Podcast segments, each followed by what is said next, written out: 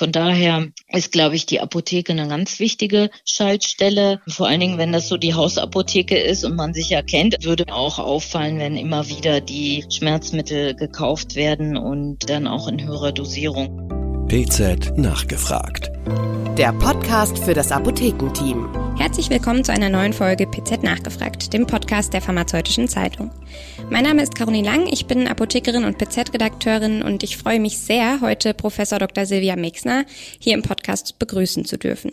Sie ist die Leiterin des Endometriosezentrums an der Berliner Charité und mit ihr möchte ich heute über die Endometriose sprechen und vor allem darüber, wie Apothekenpersonal Betroffene unterstützen kann.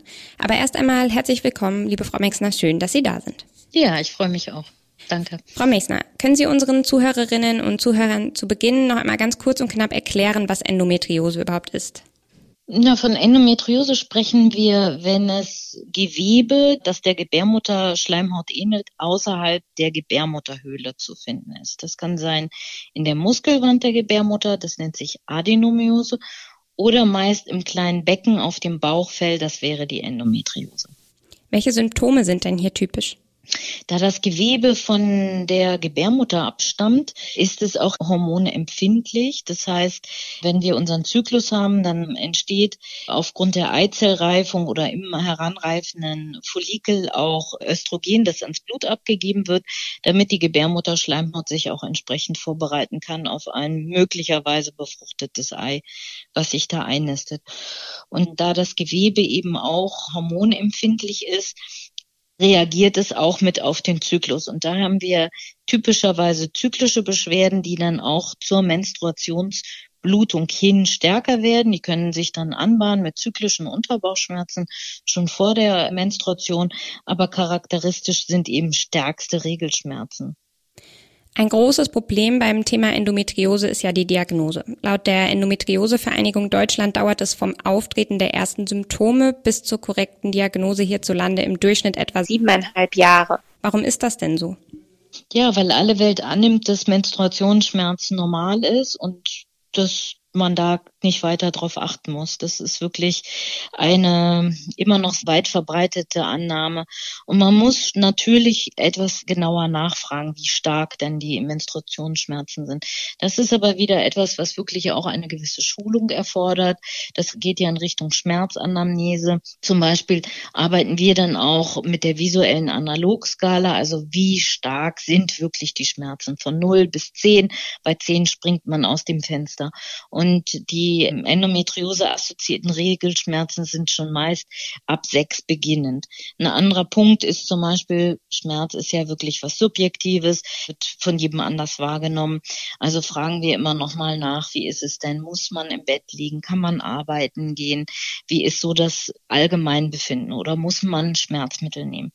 Es macht einen großen Unterschied, wenn jemand jetzt sagt, oh, ich habe zwar wirklich knackige Schmerzen bei sieben, aber ich nehme eine Ibuprofen und dann ist das weg. Dann ist das noch im Bereich des Normalen. Es ist aber was anderes, wenn jemand wirklich regelmäßig mehr Ibuprofen nehmen muss über den Tag und nicht schmerzfrei wird. Das ist ein ganz großer Unterschied. Also therapieresistente Regelschmerzen. Ein anderer Punkt ist zum Beispiel dann auch zu fragen, besteht Übelkeit, Erbrechen, Durchfall dabei, also vegetative Begleitsymptomatik was ich eben auch schon gesagt habe, kommen die Schmerzen schon vorher? Was ist mit Stuhlgang? Was ist mit Wasserlassen? Tut das eventuell auch zyklisch weh? Was ist Geschlechtsverkehr? Und daran sehen Sie schon, dass das dann schon ein etwas längeres Gespräch ist, was geführt werden muss, um das wirklich etwas zu differenzieren. Und das findet halt im Moment quasi nicht statt. Da sind die niedergelassenen Frauenärzte nicht geschult. Sie bekommen auch keine entsprechende adäquate Bezahlung für so ein intensiveres Anamnesegespräch. Und da sehe ich halt das große Problem, dass die Frauen dann dadurch nicht adäquat wahrgenommen werden in ihrer Beschwerdesymptomatik. Keiner fragt wirklich genau nach und sie hören auf der anderen Seite aus allen Richtungen ist normal, musst du durch.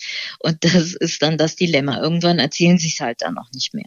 Nun ist es ja so, dass für Frauen mit Unterleibsschmerzen häufig die Apotheke die erste Anlaufstelle ist, um sich eben ein Analgetikum zu holen. Angenommen, eine Betroffene sucht dann mit einem Wunsch nach einem solchen Analgetikum die Apotheke auf. Sie haben eben schon ein paar Beispiele genannt. Mit welchen gezielten Fragen könnte denn Apothekenpersonal Anzeichen für eine Endometriose erkennen? Naja, also die fragen ja vielleicht häufiger auch nach Dolomin für Frauen, dass man da wirklich nochmal nachfragt, ob das dann gut behandelbar ist denn damit oder doch eigentlich nicht ausreichend, ob da noch andere Beschwerden im Zusammenhang stehen. Und ich glaube schon, dass man da so eine kleine Checkliste abfragen könnte, um relativ schnell auch zu verstehen, ob jemand da ärztliche Hilfe nochmal in Anspruch nehmen sollte oder nicht. Aber das Problem ist ja tatsächlich auch, dass die Frauenärzte auch darauf nicht so richtig eingehen.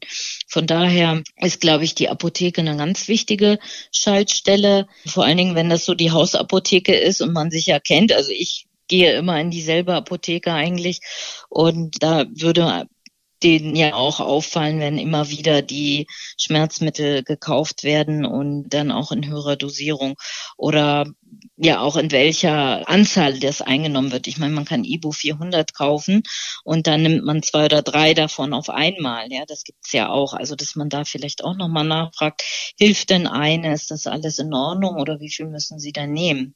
Was sollte denn Apothekenpersonal dann der betroffenen Person, wenn ein Verdacht auf Endometriose besteht, raten?